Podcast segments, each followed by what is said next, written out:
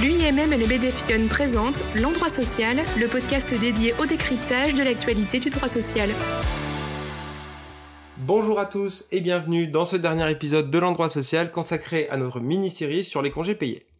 Après avoir vu les règles d'acquisition, de décompte, de fractionnement des CP et bien d'autres, nous arrivons au terme de notre voyage dans les profondeurs des règles propres aux congés payés que nous allons conclure par les règles d'indemnisation. Je n'apprends rien à personne en indiquant que le salarié, pendant ses congés payés, ne subit pas de perte de rémunération. Cependant, il convient de s'arrêter quelques instants sur les modalités de calcul d'indemnisation des congés.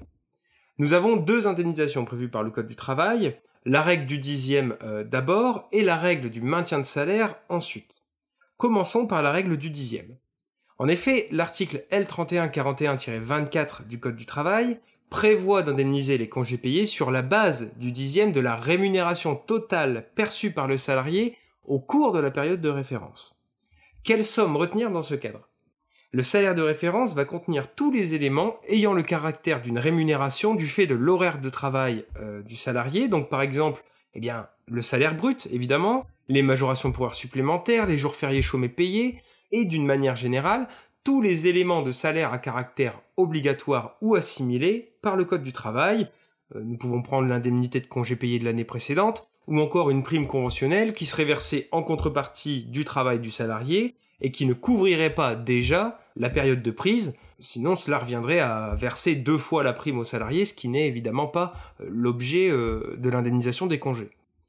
Dans ce cadre, le salarié va donc percevoir 10% du total des sommes que l'on va répartir sur 30 jours ouvrables ou 25 jours ouvrés, en fonction de ce qui a été retenu par l'entreprise dans sa méthode d'acquisition de congés. La méthode du dixième s'avère très souvent la plus favorable, même si ce n'est pas toujours le cas, c'est pour ça qu'il est nécessaire de regarder ensemble aussi la seconde méthode concernant le maintien de salaire.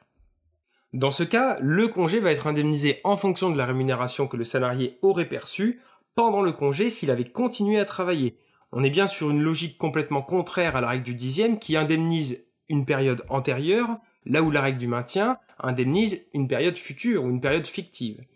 Pour cette méthode, on va retenir uniquement deux éléments. Le salaire brut de la période précédant immédiatement le congé, d'accord? Et dans ce cadre-là, les éléments à inclure ou à exclure seront alors exactement les mêmes que ceux que nous avons vus pour l'indemnité du dixième.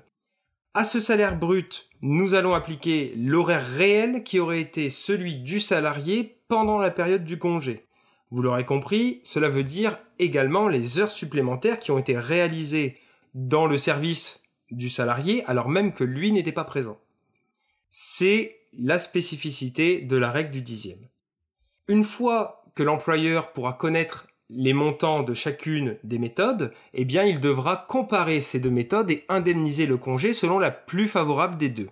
Il faut préciser que cette comparaison pourrait se faire uniquement à la fin de la période de prise. L'entreprise devra alors présenter une régule si elle a choisi la mauvaise méthode. Autre élément important, ces systèmes d'indemnisation vont concerner aussi bien l'indemnisation des congés payés lors de l'exécution du contrat de travail que l'indemnité compensatrice de congés payés en cas de rupture du contrat s'il reste des congés évidemment aux salariés au moment de cette rupture.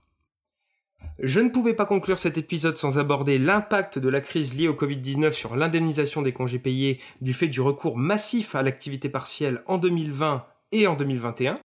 En effet, dans le cadre de la méthode du dixième, l'indemnité d'activité partielle n'est pas prise en compte dans la rémunération de référence.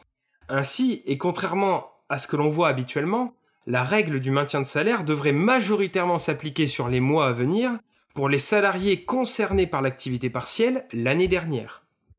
Concernant les salariés qui seraient toujours aujourd'hui en activité partielle au moment de la prise du congé, eh bien, une décision de la Cour de justice de l'Union européenne de 2018 est venue préciser que la rémunération de référence à prendre en compte serait bien la rémunération ordinaire, ce qui est contraire à la position antérieure de la Cour de cassation qui considérait au contraire que l'indemnisation du congé selon la règle du maintien était impactée par l'horaire réduit de l'activité partielle. Euh, il nous paraît plus sage à notre sens aujourd'hui de se caler sur la position de la Cour de justice de l'Union européenne et donc de prendre en compte la rémunération ordinaire et non la rémunération réduite du fait de l'activité partielle, puisque la Cour de cassation aujourd'hui n'a pas encore été réinterrogée sur le sujet et il y a de fortes chances qu'elle suive la position de la Cour de justice de l'Union européenne.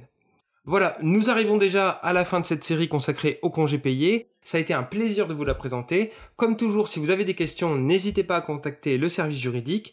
Je vous souhaite une bonne journée et je vous retrouve bientôt pour une toute nouvelle mini-série. D'ici là, portez-vous bien. Ciao Merci d'avoir écouté ce podcast et à bientôt pour un nouvel épisode de l'endroit social.